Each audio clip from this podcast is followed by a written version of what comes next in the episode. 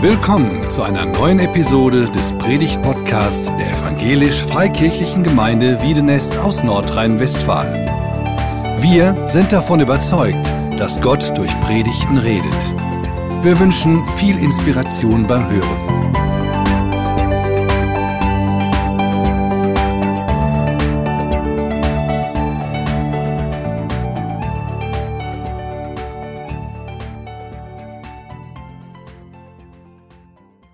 Ja, schönen guten Morgen auch von mir.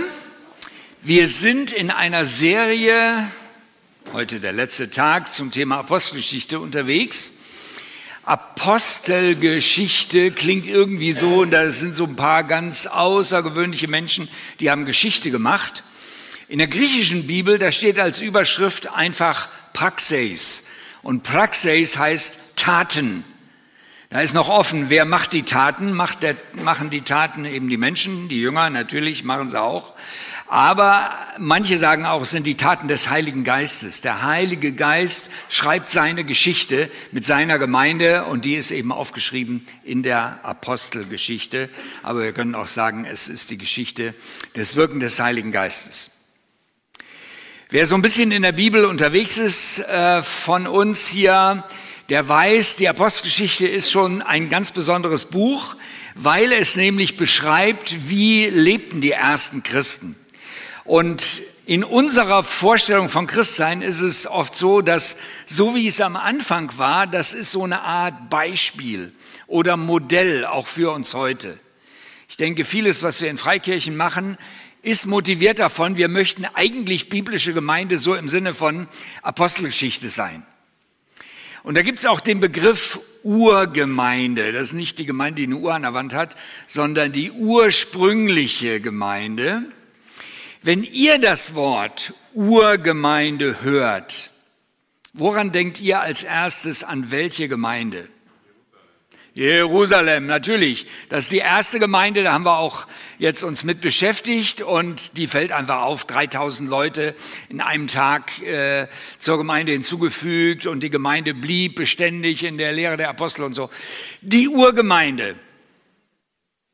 Aber ehrlich, wir in Europa hätten wahrscheinlich nicht so schnell das Evangelium gehört, wenn es nur Jerusalem gegeben hätte.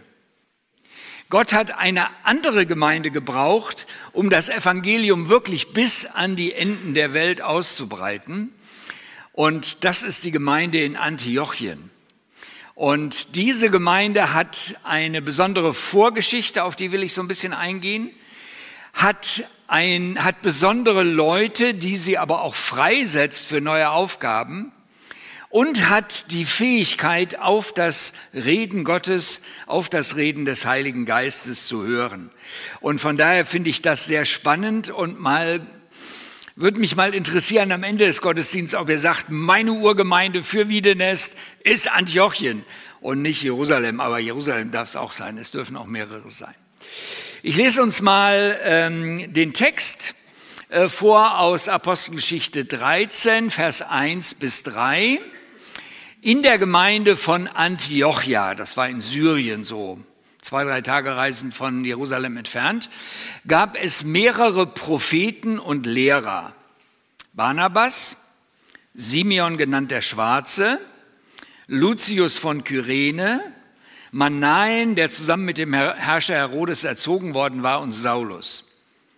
Als diese Männer während einer Zeit des Fastens gemeinsam beteten, sprach der Heilige Geist zu ihnen, Gebt Barnabas und Saulus für die Aufgabe frei, zu der ich sie berufen habe. Da fasteten und beteten sie, legten Barnabas und Saulus die Hände auf und sandten sie zum Missionsdienst aus. Dieser Text war in der Geschichte von Wiedenest, früher war ja Forum Wiedenest und EFG Wiedenest sozusagen eins, eine ganz entscheidende Stelle. Unser Held, ne? heute suchen Menschen nach, ab und zu mal nach Helden, unser Held Ernst Schrupp, habe ich noch persönlich kennengelernt, einige von den Eltern kennen ihn auch noch, der hat in den 50er Jahren diese Stelle genommen, um, ich würde sagen, ein neues Kapitel in der Missionsgeschichte in Deutschland aufzuschlagen. Er hat das genannt, das Prinzip der sendenden Gemeinde. Vorher gab es Missionsgesellschaften, die relativ unabhängig von Ortsgemeinden ihren Dienst gemacht haben. Und Ernst Schrupp war es persönlich wichtig und dieses Beispiel aus der Apostelgeschichte aus Antiochien war sozusagen sein Vorbild, dass er sagte, der eigentliche Raum der Sendung für Missionare ist die Ortsgemeinde. Und bis heute, auch nach 70 Jahren, haben wir immer noch im Forum Wiedenest das Prinzip der sendenden Gemeinde. Das heißt, wir stellen keinen Menschen als langfristigen Mitarbeiter im Ausland an, wenn nicht mindestens eine Gemeinde sagt, wir sind sendende Gemeinde. Und wir hier als EFG Wiedenest, wir haben ja auch einige Mitarbeiter äh, im Ausland und wir sind sendende Gemeinde in diesem Sinne für Sie. Heute ist das für viele ganz selbstverständlich. Klar, muss da irgendwie eine Gemeinde dazugehören. Aber früher war das nicht so. Und Ernst Schrupp hat wirklich, sage ich mal, Kirchengeschichte geschrieben. Und wir persönlich sind ihm sehr dankbar, weil wir auch dann sozusagen unter diesem Segel damals ausgesandt worden sind. 1984, äh, schon ein Weilchen her.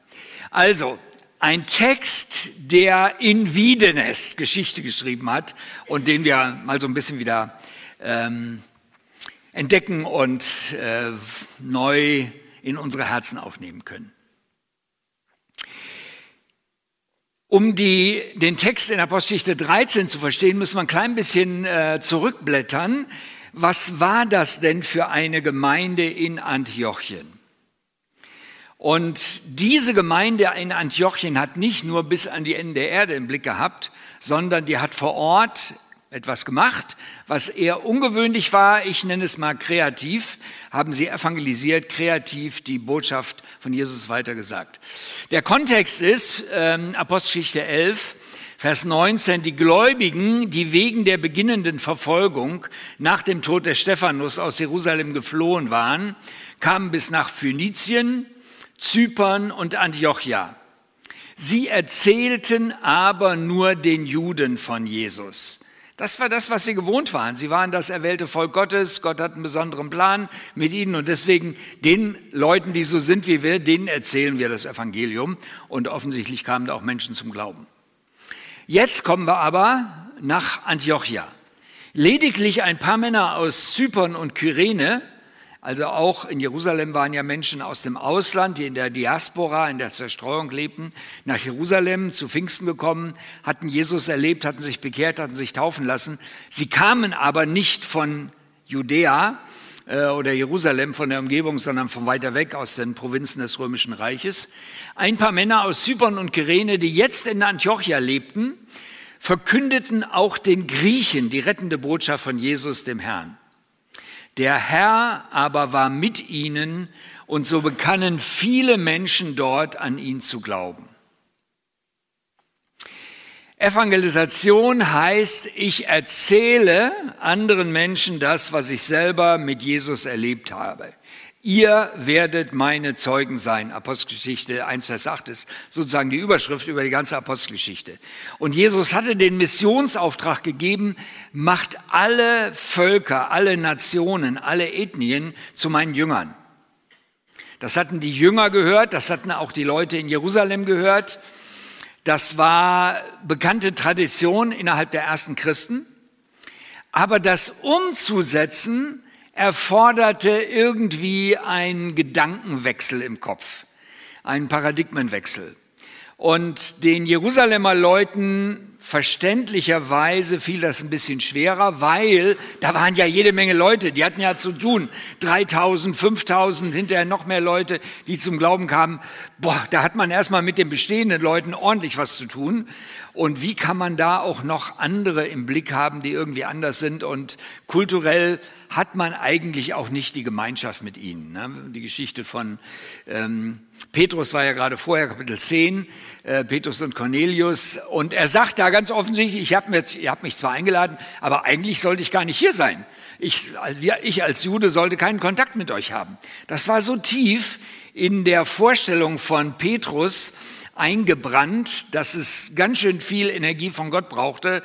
Äh, eine Vision, die dreimal kam und ein Engel, der kommt und Leute, die ihn bitten, bis er endlich auch dann zu einem und seinem Haus, dem Cornelius, hingeht und evangelisiert. Hier in Antiochien und Pisidien sind es mehrere Menschen, wahrscheinlich alle, oder es war der, die Kultur der Gemeinde, dass man auch Menschen, die nicht Juden waren, mit dem Evangelium erreichte. Und das lag sicher ein bisschen an der Herkunft der Leute, wo sie herkamen. Sie kamen aus Zypern und Kyrene. Kyrene ist das heutige Libyen, aus verschiedenen Provinzen des Römischen Reiches. Und sie waren gewohnt, in der Fremde zu leben. Und es gab auch unter den Juden äh, damals im ersten Jahrhundert äh, eine stärkere Bewegung in der Diaspora, in der Zerstreuung, dass sie auch von ihrem Glauben berichteten und einzelne Leute, sogenannte Proselyten wurden, die Anhänger äh, auch des jüdischen Glaubens und dann sich ihnen anschlossen, in die Synagogen gingen. Aber hier ist das eine, eine, eine Nummer größer. Hier ist, sind Christen, die zu einer Gemeinde gehören. Die werden auch übrigens zum ersten Mal Christen genannt in Antiochien. Daher haben wir unseren Namen. Das war eine Außenbezeichnung. Die sind so wie der Christus. Schöner Name eigentlich. Ähm, und die sagten den Nicht-Christen, den Nicht-Juden, den Griechen, den Heiden das Evangelium. Und das war was Besonderes. Die spannende Frage ist, wann startet eine Gemeinde Missionsgemeinde zu sein? Das ist ja unser Thema. Und es fängt wirklich nicht an damit, dass wir anfangen, über den Nordpol und Südpol und alles, was dazwischen ist, nachzudenken, sondern wir fangen da an, wo wir leben. Und auch von jedem Mitarbeiter, der ins Ausland geht mit Form Wiedenest, erwarten wir, dass er erstmal in seinem Kontext Evangelium weitersagt. Und für uns als Gemeinde ist ja auch die Frage, äh, was ist so unser Bild von uns selber, unser Leitbild? Wir haben das vor zwei Wochen hier vorgestellt, den ersten Teil. An dem zweiten arbeiten wir noch ähm, als Gemeindeleitung. Im nächsten Monat werden wir eine Klausur dazu machen und dann werden wir euch das vorstellen. Und die spannende Frage ist, welche Rolle hat Mission? Welche Rolle hat Evangelisation in dem Leitbild einer Gemeinde? Ähm, mein Namenskollege Horst Afflerbach kennt noch unseren dritten Horst, den Horst Borkowski äh, aus den 70er, 80er Jahren. Der war der Leiter der Mission in Südamerika. Und da war immer die spannende Frage, äh, wann fangen wir an, uns für das Ausland zu engagieren und wann fürs Inland? Und die Frage war Heimatmission, da war Herbert Zeppan der große ähm, Held, der Sachen voranbrachte, und dann Horst Borkowski ähm, auf der Weltmissionsseite. Und dann brachte Horst Borkowski den Satz, das ist jetzt richtig für die Leute, die uralt sind, von der Eisenbahn, von der Dampflok. Und er sagte, in einer Gemeinde muss so viel Druck im Kessel sein, dass es dann überfließt. Das heißt, eine Gemeinde muss zuallererst anfangen, in seinem Umfeld, in ihrem Umfeld, Evangelium weiterzusagen. Und der Überdruck, der geht dann bis an die Ende der Erde. Ist ein altes Bild, aber ich glaube, die meisten aus den Kinderbüchern und so wissen noch, was eine Dampflok ist, also der Überdruck. Und so würde ich mir das wünschen, dass auch wir hier in Wiedenest einen Überdruck haben an Leidenschaft für Menschen, die Jesus nicht kennen, angefangen bei uns vor Ort bis in die weite Welt. In Antiochien war dieser Überdruck auf jeden Fall da. Sie konnten es nicht lassen, den Menschen, die auch anders waren als sie selber, das Evangelium weiterzusagen. Und von daher für mich ist das das erste Vorbild, was ich lerne von Antiochien, eine Gemeinde, die kreativ evangelisiert. Und wir haben ganz verschiedene Aktivitäten in unserer Gemeinde, wo das Evangelium weitergegeben wird. Man könnte noch ein kleines bisschen mehr machen, würde ich mal denken. Äh, Reinhard, weiß nicht, wo du da bist. Ich bin ja ein bisschen mitverantwortlich dafür. Also stellen wir uns mal darauf ein, 2024 ist auch im Bereich Evangelisation noch manches möglich. Der zweite Gedanke, warum wird Antiochien zu einer sendende Gemeinde in das gesamte römische Reich, in die gesamte bekannte Welt von damals und nicht Jerusalem? Ein Grund war das interkulturelle Umfeld in der Stadt in Antiochien. Antiochien war eine große Stadt des Römischen Reiches und es lebten dort Leute aus allen möglichen Ecken des Römischen Reiches. Und von daher das Umfeld war interkulturell geprägt und auch die Verantwortlichen in der Gemeinde kamen aus interkulturellem, internationalem Hintergrund. Und von daher war das so ein bisschen für sie der Normalfall. Wir haben nicht nur mit Juden zu tun, sondern mit Menschen aus allen möglichen Hintergründen. Das war das erste Jahrhundert. Auch damals schon gab es diese interkulturelle Vielfalt innerhalb des Römischen Reiches. Die Pax Romana, der römische Frieden, hat das ermöglicht, freies Reisen. Und von daher waren Menschen von überall nach überall unterwegs. Heute im 21. Jahrhundert ist es ähnlich. Wir haben einerseits Leute, die zum Beispiel, um Arbeit äh, hier zu suchen, hierher kommen. Wir haben von Danimon erzählt vor zwei Wochen. Dessen Frau ist so eine Fachperson, Krankenschwester, die in Dubai gearbeitet hat und jetzt in der Nähe von Köln hier arbeitet. Und er ist aus Indien hier unterwegs und bereichert sozusagen unsere Gesellschaft und natürlich auch unsere christliche Szene mit seinem Hintergrund, den er hat. Und da ist er nicht ein Einzelfall, sondern, wahrscheinlich wisst ihr die Statistik, aber ich wiederhole sie hier nochmal, ein Viertel, mehr als ein Viertel inzwischen, aller Menschen, die in Deutschland leben, haben Migrationshintergrund. Die Hälfte ungefähr mit einem deutschen Pass inzwischen, die andere Hälfte mit einem ausländischen Pass, ein Viertel. Das bedeutet, wenn wir Antiochien als ein ernsthaftes Vorbild nehmen für uns selber, müssten wir uns auch sagen, wie erreichen wir natürlich auch die Dreiviertel Biodeutschen, die hier geboren, geboren sind, aber auch die Einviertel Menschen, die aus anderen Hintergründen kommen. Wie erreichen wir sie, auch hier in Wiedenest? Und vor allen Dingen ne, Jugendarbeit, Kinderarbeit. Je jünger wir in der Altersgruppe gehen, umso größer wird der Anzahl an äh, Menschen mit Migrationshintergrund. Bei Kindern ist aber über 40 Prozent inzwischen im Durchschnitt. Und gibt andere Stellen, wo noch sehr viel mehr ist. Und es kann nicht sein, dass wir sagen, naja, wir haben eine Gemeinde von ein paar hundert Leuten und freuen uns, dass Leute regelmäßig kommen. Und das war es dann, während Hunderte, Tausende in unserem Umfeld, auch aus anderen Kontexten, überhaupt nicht wissen, was das Evangelium ist. Die Gemeinde in Antiochien hat ihr interkulturelles Umfeld ernst genommen und Wege gesucht, da hineinzusprechen. Und da muss man ich meine, damals war äh, Griechisch und äh, vielleicht auch ein bisschen Latein oder auch Hebräisch war so eine Handelssprache, aber man musste die einzelne Sprache der Herzen lernen von den Leuten, die aus verschiedenen Hintergründen kommen. Und das müssen wir heute auch. Als wir nach Tansania gingen, haben wir Swahili gelernt, weil das einfach die Sprache da der Leute ist. Und man kann jetzt nicht alle Sprachen gleichzeitig lernen, wenn Menschen in unserem Umfeld, aber einige. Und ähm, da möchte ich euch auch Mut zu machen. Das Zweite, was mir auffällt in Bezug auf Interkulturalität, ist das Leitungsteam der Gemeinde. Hier wird beschrieben in Apostelgeschichte 13, äh, Vers 1 bis 3, es gab mehrere Propheten und Lehrer in der Gemeinde von Antiochia, Barnabas, den kennen wir schon so ein klein bisschen, Simeon genannt der Schwarze. Warum wurde er wohl der Schwarze genannt? Weil er wahrscheinlich schwarz war. Also auch in der, äh, im Römischen Reich damals gab es jede Menge äh, Menschen von Afrika. Lucius von Kyrene, Kyrene war ähm, äh, Nordafrika, war ähm, ähm, das heutige Libyen. Möglicherweise war das ein ehemaliger Soldat äh, vom römischen Heer, der dort angesiedelt wurde. Das war damals einer der beliebten sozusagen Rent Rentnerorte im römischen Reich. Manain, der zusammen mit dem Herrscher Herodes erzogen worden war, das war also einer aus der echten High Society, der also auch sozial diese Gemeinde äh, bereicherte. Und dann der Saulus, der ja Jude war, aber in Tarsus aufgewachsen war. Und diese Leute bilden das interkulturelle Leitungsteam.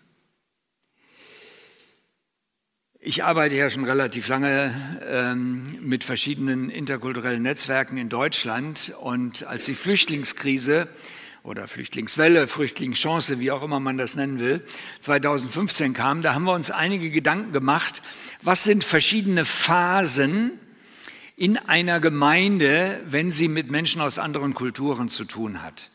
Und ähm, ähm, der Waldemar äh, Pritzgau hier aus der Nachbarschaft, aus Gummersbach, der hat vier Zimmer definiert, in denen wir Leute oder zu denen wir Leute einladen. Das erste ist das Zimmer der Begegnung. Das Zimmer der Begegnung ist, da hat man einfach Kontakt, da trinkt man Kaffee miteinander, da lernt man vielleicht Deutsch miteinander. Ähm, das Café hier äh, in der Innenstadt von der Sozialstiftung ist auch so ein Zimmer, ein Ort der Begegnung, wo man einfach sich mal menschlich begegnet und das ist schön. Das zweite Zimmer ist das Zimmer der Jüngerschaft. Das sind Menschen, die sind auf der Suche nach einer neuen Grundlage für ihr Leben.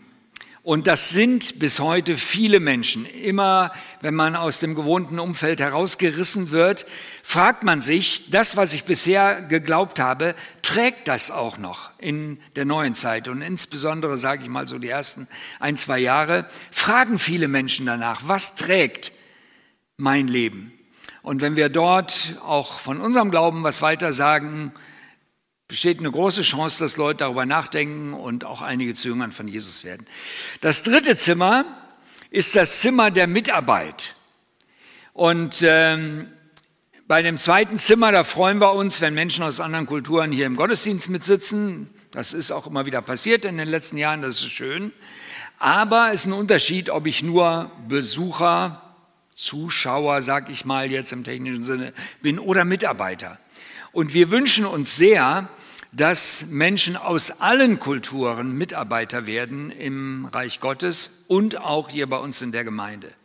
Und das vierte Zimmer ist dann das Zimmer der Sendung, um die es heute geht, Leute auszusenden für neue Aufgaben. Wir haben verschiedene Teams, äh, wo Menschen aus ganz verschiedenen Kulturen Einsätze gemacht haben, zum Beispiel in Griechenland oder jetzt in Deutschland machen, um die neu ähm, angekommenen Geflüchteten zu erreichen. Und da, das sind gemischte Teams von Deutschen und Schweizern, Österreichern, aber auch von Menschen aus anderen Kulturen, von außereuropäischen Ländern. Und da wird das schon miteinander eingeübt, was Gemeinde eigentlich heißt, dass wir nicht einheitlich sind. Wir haben eine Einheit des Geistes, aber wir sind vielfältig. Wir haben eine Einheit in unserem Auftrag und wir haben eine Einheit in der Vielfalt. Und dieses interkulturelle Leitungsteam hat in Antiochien sozusagen die Akzente gesetzt und deswegen kam ähm, dann da auch etwas in Bewegung. Jetzt muss ich einen Fachbegriff ähm, einführen, den gibt's leider nur in Englisch, Third Culture People oder Third Culture Persons oder Third Culture Kids. Das sind Menschen, die zusätzlich zu der Kultur zum Beispiel ihrer Eltern in einer anderen Kultur aufgewachsen sind. Meine Söhne sind in Afrika geboren, von daher, die sehen deutsch aus, aber ihre ganzen Freunde in den ersten 10, 13 Jahren ihres Lebens waren äh, Afrikaner und von daher hat die afrikanische Kultur, die tansanische Kultur, sie sehr stark geprägt. Und gleichzeitig sind sie nicht schwarz geworden und sind auch nicht volle Afrikaner, sondern sind ein bisschen Afrikaner und ein bisschen Deutsche. So, wer waren die Leute, die jetzt ausgesandt wurden äh, hinterher äh, von Antiochien aus? Das war der Saulus. Der Saulus war Jude, ist aber in Tarsus aufgewachsen, hat dort gelebt und war von daher von der syrischen Kultur und natürlich von der römischen Kultur, er hatte auch das römische äh, Bürgerrecht und nicht nur seine jüdische ähm, Erziehung, davon geprägt worden. Und ein Third Culture Person kann zwischen verschiedenen Kulturen sehr einfach hin und her wechseln.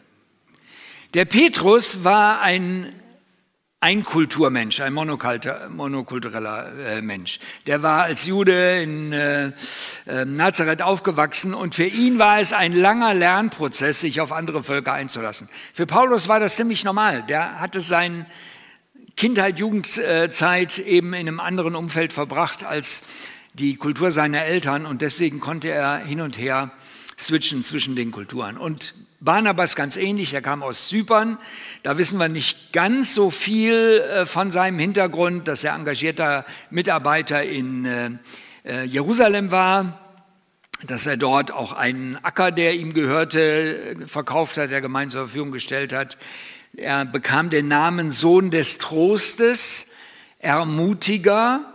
Das heißt, er hatte auch wirklich so eine Art, andere Leute aufzubauen Und er wurde dann von Jerusalem nach Antiochien geschickt, als die hörten, die evangelisieren da auch die Nichtjuden, da sollte er nach dem Rechten gucken. Und er selber war eben auch so ein Mensch zwischendrin. Wir haben eine unserer Mitarbeiterinnen, die ist eine Künstlerin, ähm, die nennt viele ihrer Kunstwerke dazwischen, in between.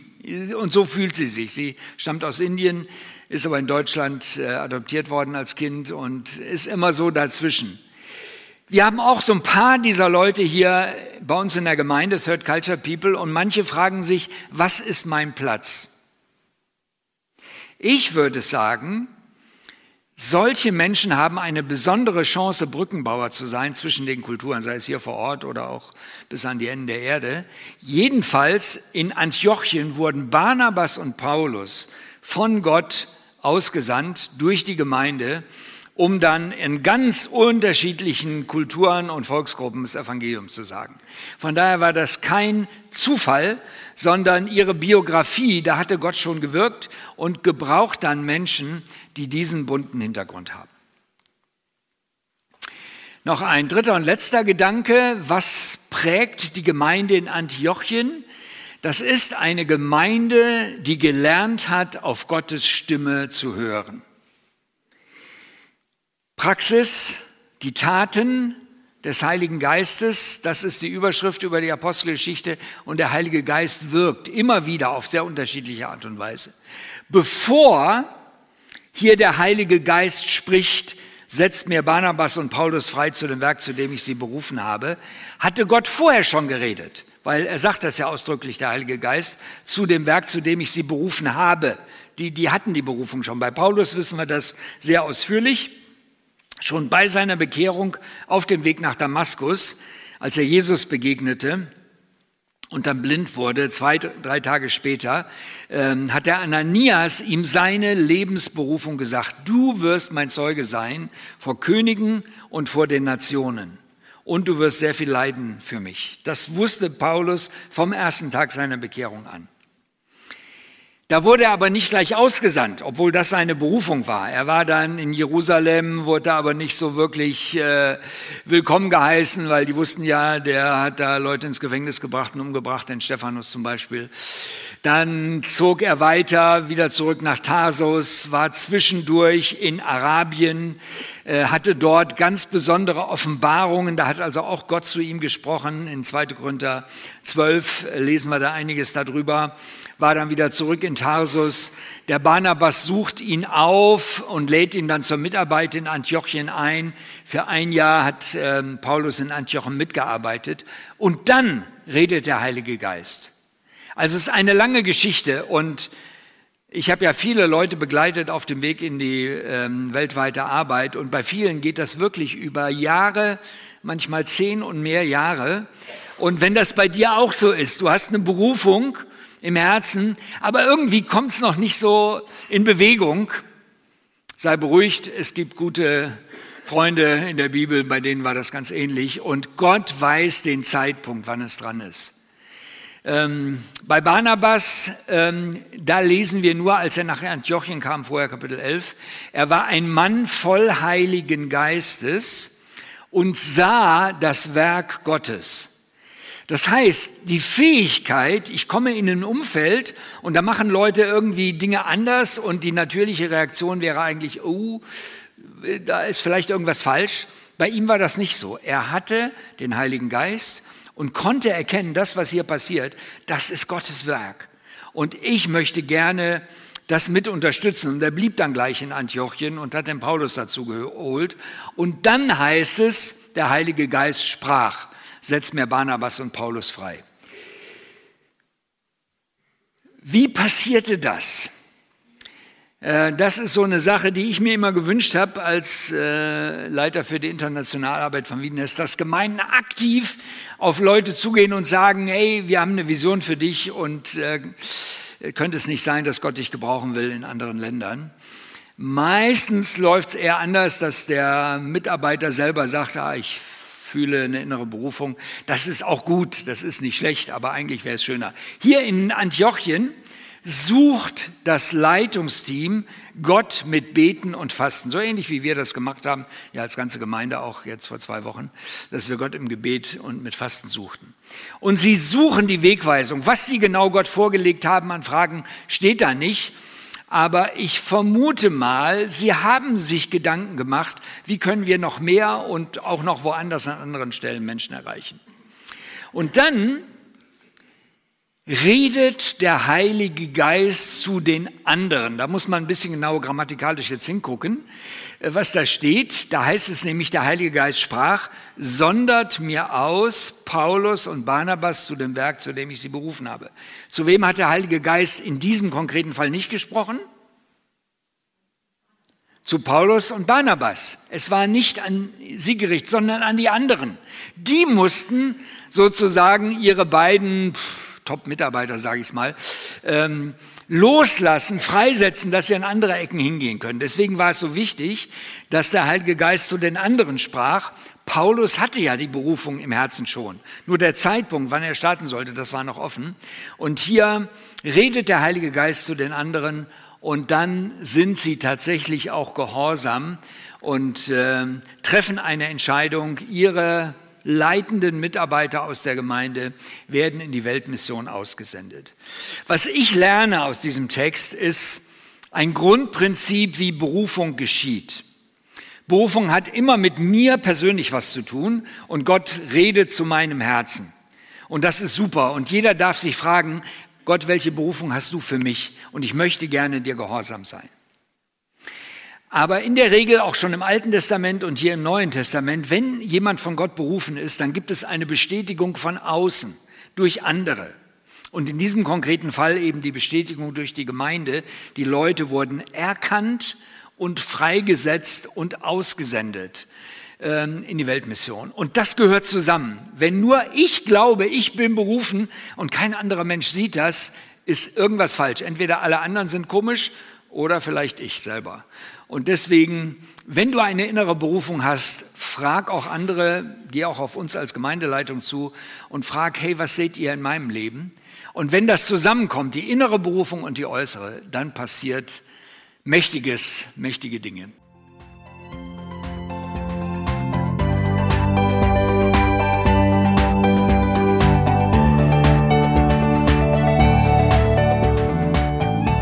Sie hörten einen Predigt-Podcast der EFG Wiedenest. Weitere Predigten, Informationen zu Jesus Christus und zu unserer Gemeinde gibt es unter www.efg-wiedenest.de.